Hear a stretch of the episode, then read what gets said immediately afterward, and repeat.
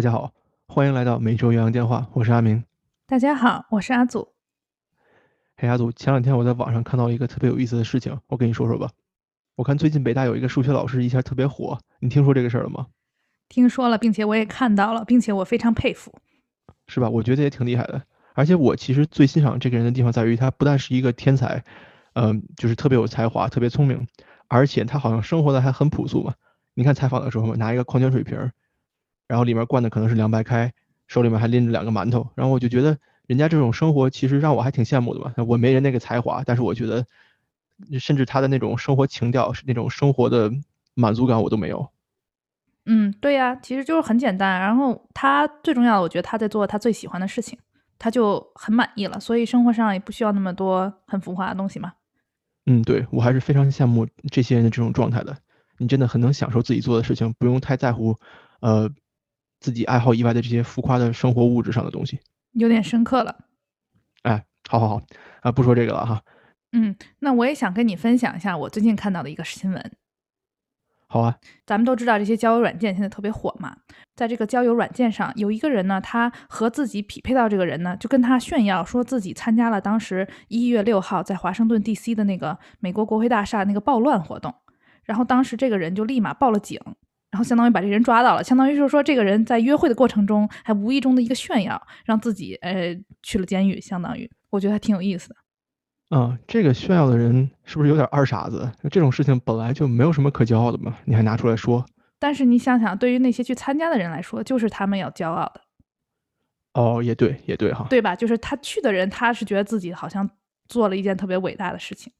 那说起这个骄傲哈，其实这个就说到这个六月，在美国呢，每个月经常都有一个特定的主题，比如说呢三月啊，这个重点就是女性，对吧？啊，比如说四月就是亚裔美国人，那到了六月，这个主题就是叫骄傲月 LGBTQ。嗯，我觉得美国特别喜欢弄这种庆祝活动，一会儿一个原因整一个节日哈。我觉得你看一年就十二个月，它是吧？我觉得不够用啊。确实不够用，但是你就会发现他们。这样的话，总有个理由去庆祝一些事情，或者去做一些事情。嗯，对。那好吧，说远了哈。请问你刚才提到的这个六月是什么庆祝月呢？LGBTQ 的 Pride Month，也就是翻译过来叫做骄傲月。那阿明，你要不要跟大家先解释一下 LGBTQ 是怎么回事呢？嗯，LGBTQ，你看我说的对不对哈？嗯，这是一二三四五五个字母嘛，对吧？嗯。那 L 呢，就是 Lesbian，指的是女性同性恋。那 G 呢，就是 gay，指的是男性同性恋；B 呢，指的是 bisexual，就是双性恋；T 呢是 transsexual，指的是呃跨性别者；Q 呢是 queer，这个词好像也是同性恋的意思，但具体特指哪部分的人呢，我不太知道。嗯嗯嗯，大概是这个样子的。你说的不错，你说的不错。其实我感觉前几年的话，大家比较多提的就是 LGBT，但是这几年呢，就多了这个 Q。Q 呢，它这个概念比较新哈。我的理解就是说，只要你不是同性恋，只要你不是心理性别和生理性别一致的话，你都可以称自己为 queer。所以这个是相当于一个更广阔的概念吧，也是比较新潮的。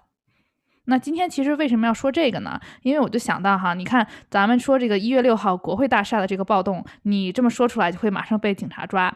但是呢，其实对于骄傲月来说，有一项暴动活动啊，这么一个游行活动，如果你是 LGBTQ 群体当中一员，你曾经去参加过，哎，你要拿出来说，那是真的炫耀，那真的是会得到肯定。所以今天咱们就讲一讲这件事情。啊，这个呢是在一九六九年，在 New York City 纽约城的这个 Stonewall Riot，也就是叫纽约石墙起义。那这件事情对于这些 LGBTQ 群体来说，是一件非常非常令人骄傲的事情。就是如果你想六九年，那也都是啊四五十年前的事情了，对吧？就是说，如果现在你碰到一个人说他他参加过这个，那这其实是一件特别酷的事儿。嗯，那么这个阿祖刚才说了，这个事件发生是一九六九年，对吧？那也算是历史中的一个著名事件，但实际上呢，我从来没有听说过，这个就很有意思了。就是我觉得在美国有一个特点嘛，就它如果不是一个非常主流的这种呃价值观的故事呢，好像就不太容易被写进历史，对吧？那所以今天呢，咱们就是和阿祖一起来回顾一下这段可能不是很多人知道的历史。嗯嗯嗯，其实我也是今年才知道这件事情的，但这个事情的发生地其实我也是路过过的。当时路过过的时候，我完全不知情。那这个十强暴动呢？啊，它一般被认定为是美国史上同性恋者啊首次反抗政府主导这种迫害这种他们这些啊边缘群体的一个这个案例。它也被认为是美国甚至说是全球这个同性恋权利啊这些运动啊发迹的一个关键事件。那一九六九年嘛，这个这么多年前的时候，你就别说这个同性恋是否能被接受了。那个时候在纽约城里面，你连这个喝酒都不是那么能光天化日的事情。就也就是说，为什么现在去很多啊这种城里的酒吧，其实它都有一个特别巧妙的机关，就不是说这酒吧门就在大街上，你就直接进去了。它比如说有一个小电话呀，你拨一拨，跟人怎么说话，你才能。从一个呃悄悄的这样一个隐蔽的入口进去，其实都是因为在当时就是酒吧这种状况不是一个可以公开透明进行的商业运营，所以呢这两件事情加起来呢啊就是这个事情的一个背景吧。那怎么回事呢？那在一九六十年代的时候呢，啊，这家十强酒吧它叫 Stonewall Inn 啊，这种同志酒吧和其他的一些酒吧一样，他们呃一方面是由黑手党 Mafia 经营，另外一方面呢是啊这种怎么说比较地下吧这种活动，也就是说为什么这些黑手党会在那里啊收保护费啊之类的？因为当时呢这种比如说你同性恋聚集在一起开 party 啊一起跳舞是违法的一个行为。你就更别说酒吧，再加上同性恋这两件事情。那在一九六九年六月二十八号，这是一个星期六，当时在凌晨一点半的时候，这个十强酒吧被警方突然的袭击。其实这种警察突袭也不是什么罕见的状况，因为就是说你在啊搞这种地下活动，其实警察也知道，但就是大家睁一只眼闭一只眼嘛。但是他就进来呀，敲一些好处费啊，或者说逮捕一些人，你懂的，这些警察也都有 KPI 要做。但是这一次突袭呢，它我觉得吧，就是相当于咱们所说的这种量变积累到质变的这么一个过程哈。它虽然是一种常见的这种突袭状况，但当时呢，就是因为有很多人啊在一起，可能这个情绪我觉得也是积累下来了哈。啊，在警察突袭的时候呢，这些人群就开始反抗了。这一次就不是说哎乖乖的说我回家了，或者说我交一些钱我就离开了。那前面其实有一个细节咱没有说哈，这十强酒吧我说了在纽约城里，但在纽约城哪儿呢？在纽约城一个叫 Greenwich Village 的地方啊。现在翻译过来，大家一般去旅行的话，也会有这么一个啊地区吧，地片儿叫做格林威治村。嗯，它不是说这种特别呃火的地方啊，比如说这种华尔街呀、什么 SOHO 啊这种大家喜欢去啊报道啊或者是购物的地方。这个格林威治村呢，它相对比较小哈。现在呢，如果你去格林威治村的话，它会有一些嗯特别明显的这种彩虹旗啊。在周围飘荡，你会感觉到这是一个有这么一个 LGBTQ 的氛围在那儿，还有一些特别精致的小店。现在是这么一个状况哈。当然了，这个地方也是一个呃居民的住宅区，然后也有很多酒吧这样饭馆小馆子，所以有很多这种游客。在这个晚上的时候呢，警察突袭了以后呢，不仅仅是酒吧里的人开始反抗，那这些格林威治村的居民，甚至一些旁边这种啊旅行者，就是他们都看到了一个状况，呃，整个就是说人群聚集起来，然后他们全部都开始反击。警察当时呢逮捕了酒吧的一些顾客哈，然后这些酒吧里的人呢开始向这些警察扔一些什么啤酒罐啊、酒瓶啊，还有甚至其他的物品，等于说这个活动从一个简简单单的突袭，警方突袭检查。变成了一种这种啊肢体上的冲突，那我们会在这个图文里面也会给大家放图哈。那这件事情呢，就从这一个晚上啊，继续的延伸到了接下来的几个晚上，演变成了一种这种示威和游行活动。就是你会看到这些人啊，手里举着这种自己做的横幅啊、旗帜啊，在这个酒吧附近的街区进行这种示威。附近的街区，也就是刚才咱们说到这个格林威治村。那从刚开始，比如说酒吧里只有二百个人左右，加上后外面的一些人，这件事情后面累积到有五百到一千人，这是我看到的一个数据哈。就他们一起抗议，并且就是说倡导这个同性恋酒吧的合法化。因为我觉得这件事情可能太久了，就是人们已经受不了了。他觉得就是说我们同性恋为什么就不能啊像其他人一样，比如说享受这些酒吧这种权利呢？嗯，所以这件事情你想想，是六月二十八号到一直七月初的时候，就慢慢的爆发了更多的进一步的这种抗议活动。哎，那阿祖，我问你一个问题啊，你刚才说的这个抗议和游行，那具体是什么行为呢？是说就是打打小旗子呀，走走路啊，还是说要打打抢啊？就像那种零元购？零元购？啊，对啊，美国的这个抗议打砸抢不就零元购吗？就他们去抢东西啊。啊，明白明白你的意思，零元狗啊。其实，在当时就是这个晚上的时候，是一些这种肢体冲突，就比如说运用酒吧这些凳子啊、椅子啊、酒瓶啊，就是跟警察有这种肢体的这种暴力冲突了。但是其实后面其实就是我感觉是比较和平的这种啊游行活动、示威活动。对这个我会给大家放图哈，你会看到很多人他们拿着自己的旗帜啊，或者自己手写的巨大的横幅，在这个周围的街区进行这种抗议活动。所以我觉得还是不存在零元购的。哦，哦明白了。好，那接下来发生什么事情啊？嗯，在同时呢，其实当时还有一波这种妇女运动。咱们之前在讲这个纽约三角工厂大火的时候，稍微提过一句。在上个世纪的时候，你懂的，美国这个从来都是喜欢搞平权，各种平权，性别平权啊啊，这种同性恋平权啊等等很多种啊。所以我看哈，啊，一方面呢是说男同性恋，你会看到啊，这些照片里面大部分这酒吧的人其实都是男同性恋。所以很多人会觉得说，这个美国的这种同性恋的状况，是因为这些男同性恋的反抗啊、示威啊，他们的这种斗争而受到了崛起，对吧？或者说推动了这个事情的进步。但实际我看到就是说，当时因为有这种妇女运动、妇女平权运动，呃，所以呢，其实这些女同性恋对这些事情也有一部分的这种推动作用。也就是说，相当于两个组织在某种程度上因为利益相互交叉吧，所以有互相帮助的感觉。我不知道我说清楚了没有？嗯，我是听明白了。其实刚才我就说嘛，之前我其实路过过这个地方，但我没有意识到哈，就是我路过过，这怎么回事呢？为什么今天拿出来说呢？因为你想想，咱俩其实对于咱俩来说，这个事情都挺新鲜的，而感觉在新闻上，我觉得也不是特别的啊容易能看到。比如说，你看前两天这个新闻，这个拜登他去了什么 Black Wall Street，你看到这个新闻吗？嗯，我看到了。呃，曾经的黑人华尔街嘛，它是一个呃以前。呃，黑人聚集地，一个非常经济发达的地方，嗯，但是呢，因为可能是某种种族歧视的原因吧，啊，那个地方呢被一些别的种族的人付之一炬，呃，是一些报复行为。那现在这个黑人华尔街这个经济区就不存在了，那所以可能拜登去是为了纪念一下，当然也是为了显得自己啊，我关心黑人，我懂黑人的历史，那么我这个人呢是一个非常啊非常平权的人。很好，阿明，这个我想类比一下，因为这一次我看到新闻，这说实话是我第一次听说这个事件。我还看到新闻上说呢，就是拜登是美国在任的第一个总统去亲自拜访这个地方以及去纪念的。所以你看看，就是说这事儿其实也一直存在，这事儿也一直很大。但是就是因为去年的这些黑人运动事件，我觉得慢慢把这个推到了一个啊比较高的点，所以这些政府也开始会很重视。所以今天这个事情也是类似吧？啊，如果你回看历史的话，你会发现哈，它其实这个十强酒吧，它在三十周年，一九九九年的时候呢，被纳入了这个国家历史遗址名录，那是吧？也挺有头有脸的。那。在隔年两千年的时候呢，它又被命名为国家历史地标。二零一五年，哎，又被命名为这个纽约市地标。你瞧瞧，就人家是不是挺有地位的？然后呢，奥巴马总统在任时期呢，也就是二零一六年的时候，他成为了这个纽约州的这种历史遗址。然后呢，甚至奥巴马还给他了一个名字，叫做这种奥巴马总统国家纪念碑。这个具体到底怎么回事，咱们就不细讲了哈。但是你听这些名字，其实都特别大，对不对？所以就是说，它还是有一定的历史地位的。但是我觉得可能就是受众啊情况啊以及知名度没有那么高。那阿明说到这些哈，我考你一个小问题，就是在美国这个六月啊，所谓的骄傲月，你知道有一般会有什么样的活动吗？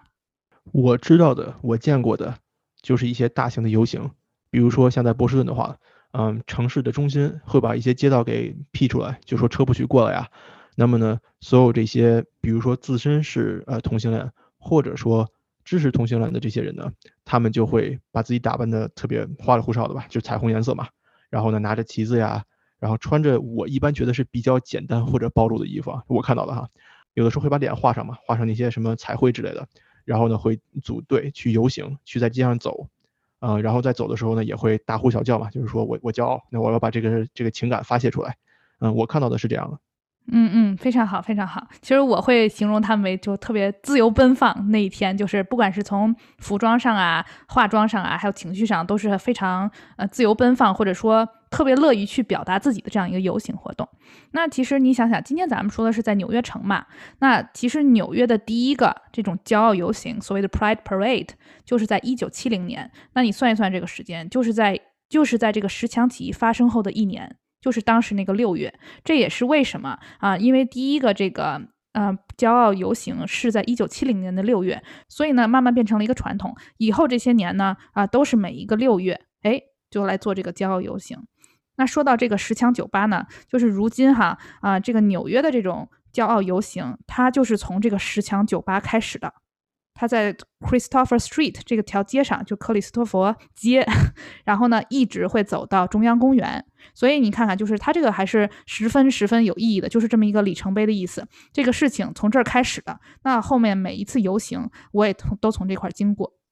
我感觉今年这个大家也可以关注一下，看看新闻上啊，或者说报道上有什么。我也知道咱们身边有些朋友是会在不同的城市去参加这个的，当然也同时希望就是大家可以注意安全。但我觉得这是一个怎么说，就体验这种啊 LGBTQ 文化特别有意思的事情。就不管大家是亲身去参与啊，或者说至少了解和学习一下，都十分有意义。嗯，阿祖讲的太好了。当然我也提醒大家哈，就是在你们参与的过程中呢。呃，也要注意安全，尤其是注意这个 COVID 新冠的安全。嗯嗯，这倒是哈，这是个问题。没准今年大家会戴一些那种彩虹图案的口罩呢，那就挺有意思了，是吧？真挺有意思的。就在最后想说一下我自己的个人经历哈，就是我是有一次和朋友在纽约城里逛的时候呢，啊，我就陪朋友去一家店，这家店呢正好在这个格林威治村这个地方。当时我进入格林威治村以后呢，我就特别强烈的感受到周围有很多这种 LGBTQ 的这种装饰。就一般会是彩虹旗呀，或者一些这种彩虹的呃街道。我记得，嗯，在费城的时候，其实费城有一个地方叫 Gaberhood，Gaberhood 当时有一个交叉路口，那个地上的这个斑马道就是彩虹色的。嗯，我估计可能是类似吧，就是也许每个城市都会有一个这样类似的地方。说到我去格林威治村呢，那是我第一次，也是 唯一一次去格林威治村，因为后面不就是这个有疫情的情况了嘛，所以一直没有太出门啊，或者去城里玩。当时我就查了一下资料，我才了解到，哦，这个格林威治村有这样的一个历史情况，就是这一个地区是所谓这个 LGBTQ 的这种集中区啊，或者说他们这个活动比较活跃的一个地方。但是当时说实话，我还真的没有了解到这个十强啊酒吧这个事情。嗯，阿祖你说的对哈，我也再补充一点吧。呃，就是我觉得这个 LGBTQ 这个运动和这个骄傲月的庆祝呢，其实在美国也只不过是呃社会的一个方面或者社会的一个角落。怎么讲呢？就是你会看到有一些大城市、有一些小镇或者有一些群体，他非常支持这个啊，非常愿意参与这个。当然了，在美国的就是另一半也会有很多人呢，呃，不支持他、反对他，甚至当然这个不好啊，甚至是憎恨他们，对吧？那其实我知道，好像在咱们中国呃也有这种。骄傲月的这个游行啊，或者也有一些庆祝活动，嗯，但是呢，没有没有那么知名，没有那么大，而且我在网上看到的就是，好像说这个社会上的声音或者官方的这种态度呢是，呃，叫做不反对不提倡，好像是这样的，嗯，这个就跟大家分享一下，这是我看到的。当然了，对于这个 LGBTQ 这个群体这种庆祝呢，其实呃每一个 culture 每一个文化，它的它的反应，它的这种接受程度都是不一样的。就比如说吧，可能在美国。接受程度就会非常大，嗯，在中国呢可能稍弱一点，嗯，但是现在可能也在开放，呃，据我了解的，比如说像一些阿拉伯文化呀，呃，甚至在这个穆斯林的文化里面呢，他们是非常反对的，呃，其实我觉得哈，大家每个人对这个看法呢可能会有所不同，非常可以理解，而且这个呢也跟你在，而且这个呢也跟你所在的地域，还有你的文化、你的背景也是相关的，嗯，就跟大家说一下嘛，这个是呃个人和个人之间的不同。对对对对，阿明这个。走的比较深刻了，我也知道，就是在某些穆斯林国家，其实到现在为止，这个都是违法的。所以呢，很多 LGBTQ 群体在这样的国家，他们都需要就是逃难，逃离他们的国家，这样他们可能才拥有更加自己向往的这种比较自由的婚姻啊或者感情。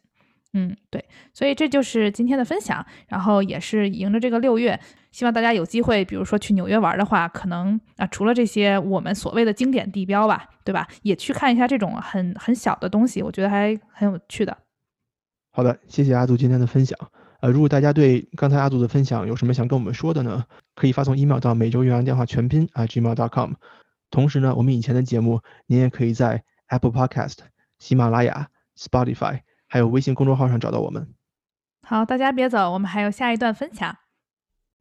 好了，那咱们稍微休息了一下，下面是我的分享。上来先问你个问题吧，阿祖。如果我跟你说美国的卡戴珊家族。你会想起什么，或者你会想起谁？嗯，如果你要提到卡戴珊的话，我个人比较熟悉的就是 Kim 卡戴珊，对吧？她现在还做了自己的内衣品牌，然后还有这个 Kylie 卡戴珊，她有自己的美妆品牌，还有这个 Kendall 卡戴珊，她是搞这个模特，对吧？另外，他们比较为人所知的就是他们这个凹凸有致的身材呀，以及这种比较浮华的啊生活方式，对吧？我虽然没有看过他们这个纪录片，但是我觉得想想也是挺疯狂的吧。就是你在很多年前就计划好，把自己家庭的每一个片段都给录下来，而且你特别不羞于跟人分享，因为很多都不是很。就我看到一些片段吧，我觉得很多，比如说姐妹之间吵架呀，对吧，都不是这种特别美好的家庭生活状况。然后另外一个还有就是他们家这个爸爸，他呢就属于咱们刚才上一集说到这个 T transgender，也也是正好这个吻合了这个咱们骄傲月的主题，也是我觉得挺少见的吧。就是一般比如说孩子可能比较多 transgender，但是说一个成年人到了这种三四五十岁，然后再去 transgender，嗯，对吧，比较少见。所以这这家庭。嗯，行，我就先分享这么多我所了解的。阿祖，你这个了解的不少嘛？看来平常没少看啊。没怎么看，就是这么说吧，就是我都不用去寻找这些东西，你就会发现他们会在这种社交媒体的各种地方出现，就是他们的这种曝光度非常高。嗯，你这三言两语把我今天准备的都差不多讲完了。哎呀，不好意思啊，不好意思，我没事没事，我先歇会儿啊，喝口水。你喝口水啊，我跟大家聊聊。其实刚才阿祖有一点说的特别对哈，就是你不用去找他们，他们好像就不知道怎么样曝光在你眼前了。你一翻新闻就是他们，你一搜谷歌呀，甚至看体育新闻都有他们。其实呢，今天的这个标题我写的是美国网红鼻祖。为什么说他们是网红鼻祖呢？因为在这个以流量为王的时代哈，我觉得美国的卡戴珊家族真的是掌握了如何能够增加自己的曝光度，如何能够保持自己的知名度这么一个秘诀。那么呢，因为他们掌握了这些秘诀。这个家族在这么多年之中呢，也是叫什么兴盛不衰，一直呢都被人所知，一直呢都出名。所以今天呢，我就跟大家分享一下他们这个家族到底是怎么回事儿。好，咱们首先呢来说一说这个家族成员哈。刚才阿祖呢把主要的几个都说了，咱们按照这个第一代和第二代这么来给大家讲。那么卡戴珊家族的第一代呢，呃，最主要的人物呢就是这个卡戴珊家族的妈妈，她叫啥呢？她叫 Kristen Mary Houghton，这是原来的名字哈，出生的时候的名字。翻译过来叫做克里斯汀·霍顿。这位女士呢，在一九五五年的时候出生在美国加州的圣地亚哥。她的父母其实都是普通人，后来离婚了以后呢，都又各自再婚了。克里斯汀这位女士呢，从小的生活也不是特别富裕，也就是一个一般的这种中产家庭吧。她在高中毕业以后呢，就没再上大学，做了一段时间的空姐。其他的经历呢，目前来说不是很清楚，因为她出名了以后，呃，自己以前的那些事儿，她就都掩盖住了，就不曝光了。那么克里斯汀·霍顿，呃，刚才说了哈，出生于一九五五年。他在一九七八年的时候呢，嫁给了当时美国的著名律师 Robert Kardashian，翻译过来呢，这个名字叫做罗伯特·卡戴珊。那么在克里斯汀嫁给罗伯特·卡戴珊以后呢，就把自己的这个姓氏从霍顿改成了卡戴珊。所以现在呢，你再看这个卡戴珊第一代家族的母亲，她的名字呢就叫做克里斯汀·卡戴珊。咱们再反过来说说这个罗伯特哈，刚才我提到了，他是一个著名的律师。那么他这个著名的律师为什么著名呢？因为罗伯特·卡戴珊他在美国著名的 O.J. 辛普森杀妻案中呢，他是辛普森辩护律师团成员的一名。这个辩护律师团很多人哈，不是指他一个，但是他是其中的一员。这个辛普森案件挺有名的，希望阿明下次 过一阵儿啊，给咱讲讲。没问题，我给你安排上。嗯，像刚才阿祖说的哈，美国的 O.J. 辛普森杀妻案呢，非常非常的著名。这个前橄榄球运动员。他把他的妻子杀害了以后呢，因为这个辩护律师团的这种精明处理啊，他被无罪的释放了。当然，他后来因为逃税啊什么乱七八糟的，还是坐了监狱。但是呢，他作为一个杀人犯，呃，没有受到这个相关的刑罚，是因为这个律师团队案件的精明处理。所以呢，刚才咱们说了哈，这个律师团中的一员罗伯特·卡戴珊，他因为这件事情就出名了。那么呢，克里斯汀·卡戴珊和罗伯特这两口子，呃，通过这件事情呢，就认识了很多很多上流社会的人。两个人的婚姻呢，持续了十三年。在离婚之后呢，克里斯汀还写过自传，在这个自传里面哈，他透露了在结婚期间呢和其他人有偷情的过程，这件事情就挺不好了吧？但是你看看，他这个一家人的这个婚姻观念和道德观念好像都很模糊嘛，就是我不但偷情，我还想在自传里写出来，我一点也不觉得羞耻。在和克里斯汀离婚以后呢，呃，这位罗伯特律师他又娶了两位妻子啊，前后啊前后娶了两位妻子，当然他娶的这两位妻子呢也都比他年轻，而且都属于那种就是名人婚姻嘛。那么最后，罗伯特于二零零三年的时候呢去世了。刚才咱们说了哈，罗伯特和克里斯汀呢是在一九九一年的时候离婚的。在他们两个人离婚仅仅一个月之后，克里斯汀呢又嫁给了美国的前田径运动员、奥运冠军布鲁斯詹纳。啊，这个布鲁斯詹纳呢，他的经历也很传奇。布鲁斯詹纳呢，本来是个男运动员，他搞田径的，而且还获得过奥运冠军。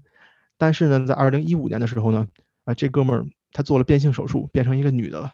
啊，在变成女的之后呢，人家也改了名字，从布鲁斯詹纳改成了一个女性的名字。啊，这个人呢，现在叫做凯特琳詹纳，也是美国的一个怎么说呢？本来是个名人嘛，现在是个名媛。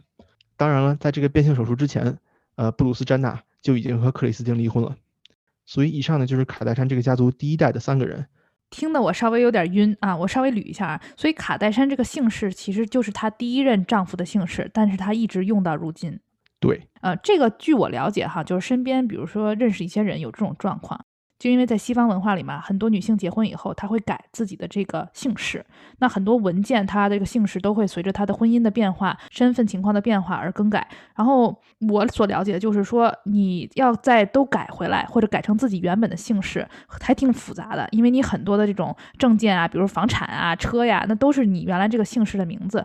有，所以有一部分人在她再婚以前，可能就会延续使用她这个 第一任丈夫的名字。我感觉还挺尴尬的啊！我还是喜欢咱们国内这种，就是大家该叫啥叫啥，该叫什么姓就姓什么。哎，我觉得除了麻烦以外呢，还有另外一个原因，就是卡戴珊这个姓氏呢，在美国也是一个非常著名的姓氏啊。就是这个姓氏听起来以后，哦，原来你是这家人啊，相当于是一个著名的家庭嘛。那么所以呢，我觉得克里斯汀她保留卡戴珊这个姓氏，也有一些这种。知名度、曝光度上的原因，功利原因了，也就是说，嗯，对，嗯，然后说到她这个变性的这个第二任丈夫，记得特别清楚，就是网上有这个图片，也许阿明可以给大家放一下，就是一个前后对比图吧，就是他是一个男运动员，就是之前这种跑田径的照片，看上去还挺有男性荷尔蒙的，是吧？那现在这个，就是你能想象吗？你自己家的一个，不管是后爸也好，还是怎么样，后爸突然变成了一个名媛，这种感觉，我觉得是挺奇怪的。嗯，是的，我还真给大家呢放了一张图，不过你们就是小心服用哈。这张图呢其实是左右两张，左边呢是一个很英俊的男性运动员，右边呢是一个白人老太太，所以呢大家看的时候呢要有一点心理准备。刚才呢说了凯戴珊家族的第一代，现在呢咱们说说第二代，这第二代就更有名了哈。在克里斯汀的两段婚姻里面呢，他和罗伯特卡戴珊这个第一段婚姻育有四个孩子，这四个孩子呢分别是老大女儿库特尼卡戴珊。老二也是个女儿，叫做金卡戴珊。呃，金呢比较出名哈，咱们一会儿也会说她为什么出名。老三呢也是个女孩，叫做克洛伊卡戴珊。还有一个老四，老四呢是个儿子，叫做小罗伯特卡戴珊。这个儿子呢没有其他的这些女生出名。这是第一段婚姻哈。那么在克里斯汀和布鲁斯詹纳这个运动员的第二段婚姻里面呢，他也育有两个孩子。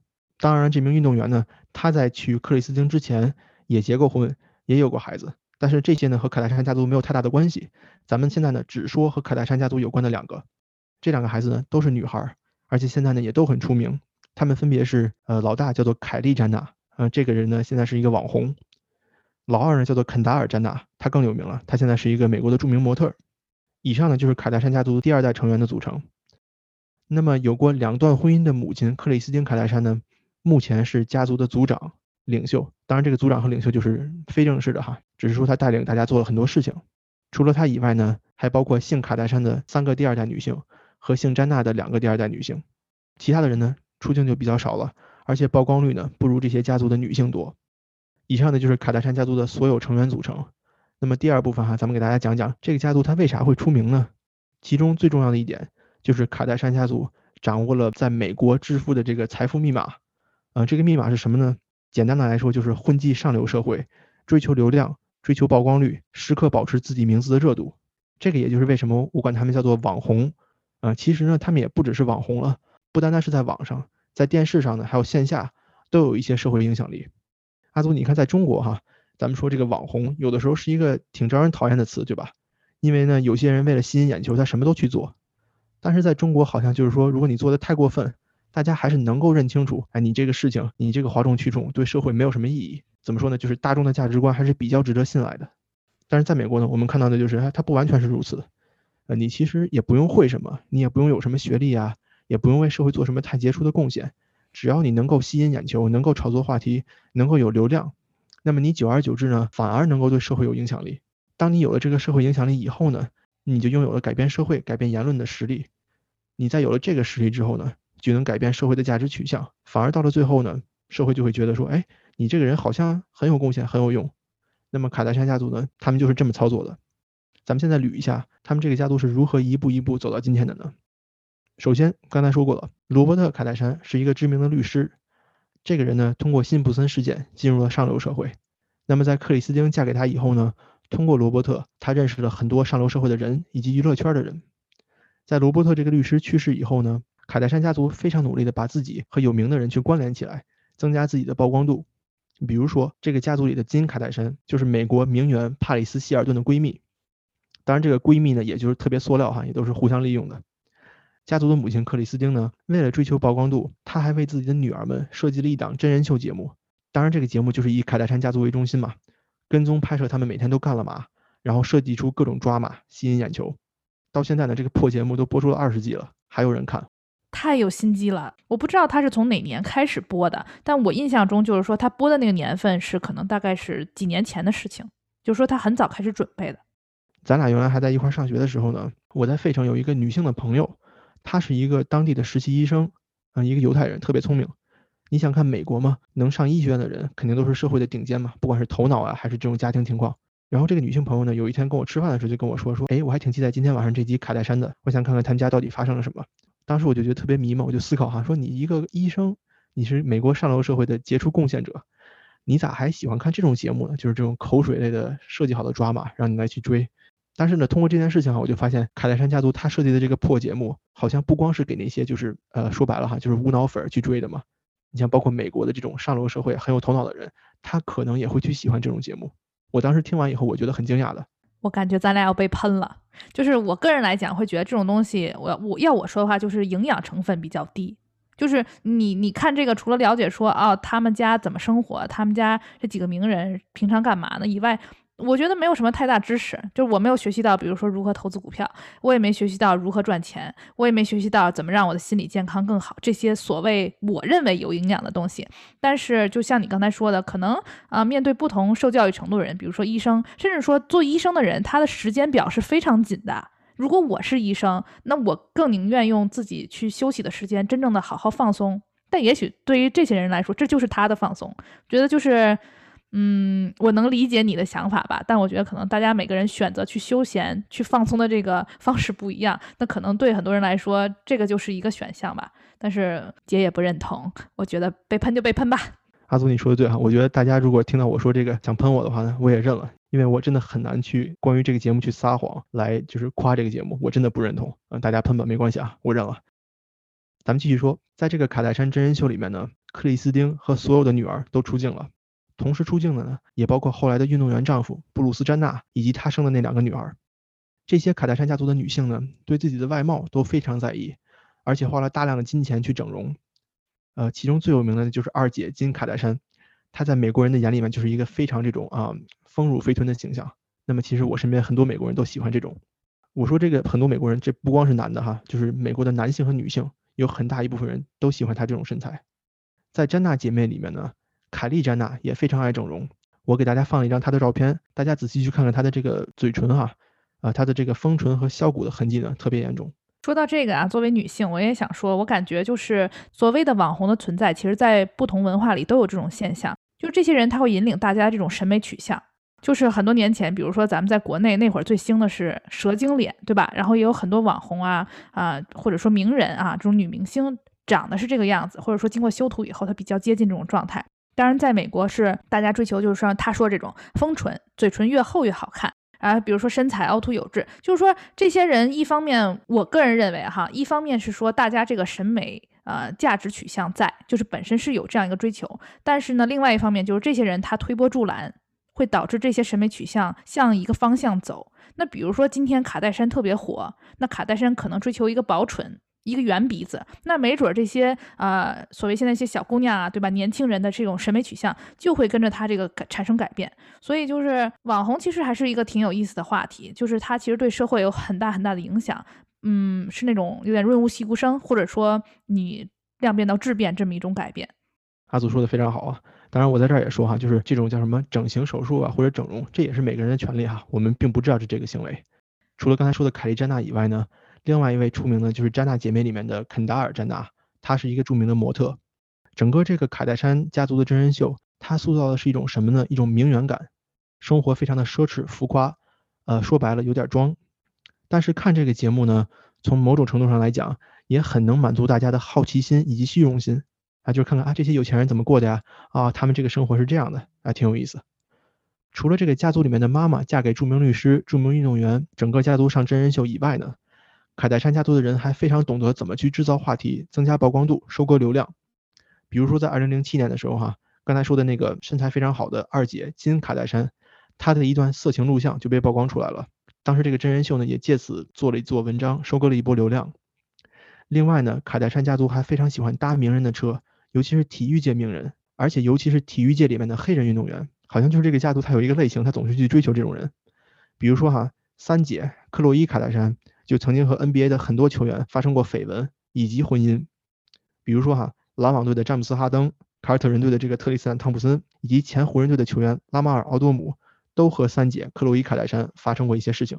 有人是结婚，有人是谈恋爱。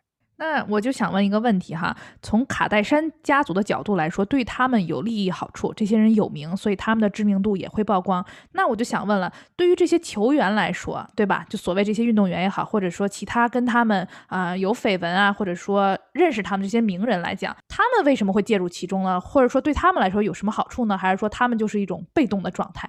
阿祖，其实你这个问题我觉得挺有意思哈。嗯，我没去过卡戴珊哈，我不知道，但是我可以给你揣测一下。我觉得可能这些 NBA 球员他们喜欢找卡戴珊，有一方面的原因呢，就是这个卡戴珊家族它本身的曝光量就很高，所以其实找他们呢是一种互相取暖、互相满足的过程吧。啊，这是第一点，就是互相都能获得流量。那么第二点呢，就是因为他们家是这个所谓的名媛，那么这种名媛其实是一个，我觉得在某种程度上来说是属于这种硬通货，你懂我的意思吗？就相当于一个 trophy 一个奖杯一样。哎，我找了这么一个名媛在我身边。我可能自己的这个地位也有一种被抬高的感觉，当然这个是我一个普通人去揣测名人的想法哈，呃，可能是不对的，但是如果你让我猜，我会是这么想的。当然这里面肯定也有说每个人的个人吸引力哈，就比如说我可能就觉得好看，我可能就觉得他这个人性格好，这种单纯的互相吸引也许也是有的。其实这其中我觉得肯定是有很多非常复杂的因素的哈，但你刚才说的第二点，我觉得是挺有道理的，对我来说是一个比较新鲜的观点。嗯，好。咱们刚才说了哈，卡戴珊家族的人呢，很喜欢跟 NBA 球员发生关系、发生联系。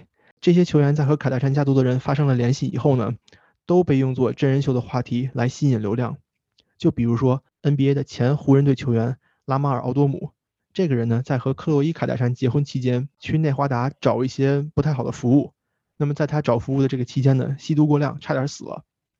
那么克洛伊·卡戴珊在知道了这个事情以后呢，就借用这个事情大肆炒作。在媒体上不断曝光，说自己怎么照顾他呀，怎么不离不弃，不放弃这段婚姻，等等等等。呃，这些名人呢，在他们眼里面也只不过是流量和曝光度而已。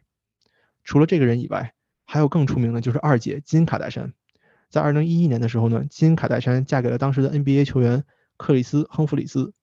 在婚礼的当天，卡戴珊宣布发售自己同名的一款香水。哎，你说这个事儿，在结婚仅仅七十二天以后，金卡戴珊就和这名球员离婚了。在那之后呢，这个金卡戴珊又搭上了美国的著名说唱歌手坎爷韦斯特，知道吧？坎爷这个人话题量可是不少，所以这段婚姻自然也就维持的长了一点。但当然了，今年的四月哈，两个人也最终达成了离婚协议。与此同时呢，又收割了一波流量。再举个例子，在二零一二年期间，美国纽约的林书豪，这个林疯狂是非常火的，而且火了很久。当时因为林书豪的名气非常大，获得了全美国人的支持和关注，所以说呢。金卡戴珊那个时候还单身呢，曾经试图和林书豪约会，但是被咱们书豪拒绝了。所以在这儿呢，咱们给书豪点个赞哈。书豪拒绝的原因是什么？就是说我和你不是一路人，咱们不需要见面。我觉得这也体现了卡戴珊这群人的这种追名逐利啊、追求流量的动机。我想炫耀一下，行吗？说，就我和林书豪是见过面的，现场的。当时我是去看七十六人的比赛，篮球比赛。然后他当时留下来和这些啊中国粉丝，就是有稍微说说话，就大概是这样。你这个事儿咋没带我呢？我也想去。那会儿你还没来我这上学呢，错失了机会。上面咱们说了这么多卡戴珊家族的发家史哈，大家可以看到他们其实没有什么文化背景，也没有什么知识储备，只不过是掌握了如何引流、如何保持话题度、如何提高曝光量。在这个过程中呢，他们也是积累了非常多的财富的，因为有节目、有曝光度，那么就有赞助，还有其他的一些资金来源。他们也用这些知名度呢来做生意、来开公司。刚才说了，这些人啥也不会，只会做网红。但是因为美国这个社会它是非常宽容的，允许他们这么做。那么在这个过程中呢，他们积累流量、积累社会影响力，反而到了现在，这个群体在美国的社会影响力很强。就比如说现在卡戴珊家族的人，不但有庞大的生意网，甚至还有政治影响力，还会经常发表社会评论。就比如说哈，金卡戴珊，就刚才咱们说的那个丰乳肥臀，他就曾经对亚美尼亚和阿塞拜疆的冲突发表过自己的看法。他为什么会对这个事情发表看法呢？因为他们家这个血统上来说是亚美尼亚的移民，所以他才会为这个事情发表看法。他呢还曾经参与过帮助有一些被判刑的罪犯争取减刑这么一个项目，甚至呢他还在世界各地见过一些政要们。但是大家别误会哈，他们做的这些事情呢，并不是真的有这种心系苍生的想法，更多的呢也只是为了包装自己的人设，就是说我到了这个位置，那我自然就要摄政，自然就要关注一下社会问题。就比如说卡戴珊家族的人。反复声称自己是虔诚的基督徒，但是你看他们做出来这些事情啊，就比如说婚内出轨啊、色情录像啊等等等等，根本就不是一个虔诚的信徒可以做出来的。还有呢，就是他们反复炒作的这种家庭婚姻内部的问题，这些问题你说都拿到一个节目上来说，完全就是为了吸引眼球嘛，根本不是说你真的想要处理家庭问题。但是哈，就是在美国，通过这种炒作手法，这一个群体的人呢，竟然能够积攒到这么大的社会影响力，甚至可以参与政治。所以这个就是我刚才说的嘛。这一群卡戴珊们简直就是网红和流量的鼻祖，真的太厉害了。咱们刚才讲的这些事情呢，其实也只不过是卡戴珊家族追求流量这个行为的冰山一角。除了上述这些以外呢，他们还干过很多很多很浮夸的、很匪夷所思的事件来维持自己的曝光度。我再最后给大家举一个例子哈，金卡戴珊他就出过一本书，整本书呢讲的就是如何用手机自拍。那这本书呢，我在书店还看到过，特别大的一个正方形的一本硬皮书的画册。每一个照片都是一张卡戴珊的自拍，呃，他呢还拿着这本书上脱口秀节目呢自我宣传，我当时就觉得特别无语哈。这个呢只是一个例子，咱们以后呢可以有空一点一点细说。总的来说呢，我个人的感觉哈，我会觉得说他们这种经营自己的方式呢，那确实也是动了一些脑子。但是如果社会的主流意见和主流声音都被这些人所左右，人们都去聆听去追捧他们这种人，那么我觉得对社会的发展其实一点好处都没有的。反而是那些平常默默无闻、遵纪守法、努力工作的中产，甚至是那种低产家庭的民众，我觉得对他们来说呢是一种悲哀。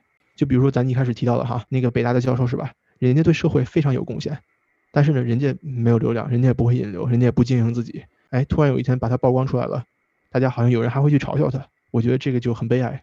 此处我想发表一个观点哈，就是这个故事听下来这么多，以及对比刚才咱们开头说最近特别火的这个北大数学教授，对吧？我觉得有很大一个区别哈，就是我注意到，就是这个卡戴珊家族，咱们也说了，他非常的没有羞耻心，就或者换句话说，就是脸皮非常厚，他什么事儿都敢。那你想想，基于他所有的这个平台，再加上他这种特别敢的这种劲儿，对吧？这么个自拍都敢出书。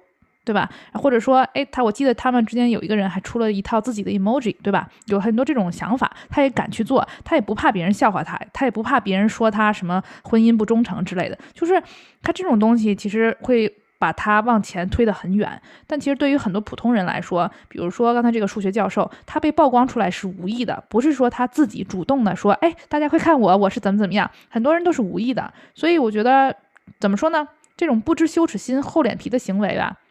其实我跟阿明之前有聊过这件事情，就是可能在有些人看来是一个，嗯，不太好的这种品质吧。但是很很多情况下，它可能会帮助你很多事情，对吧？所以我觉得这个是值得思考的一点。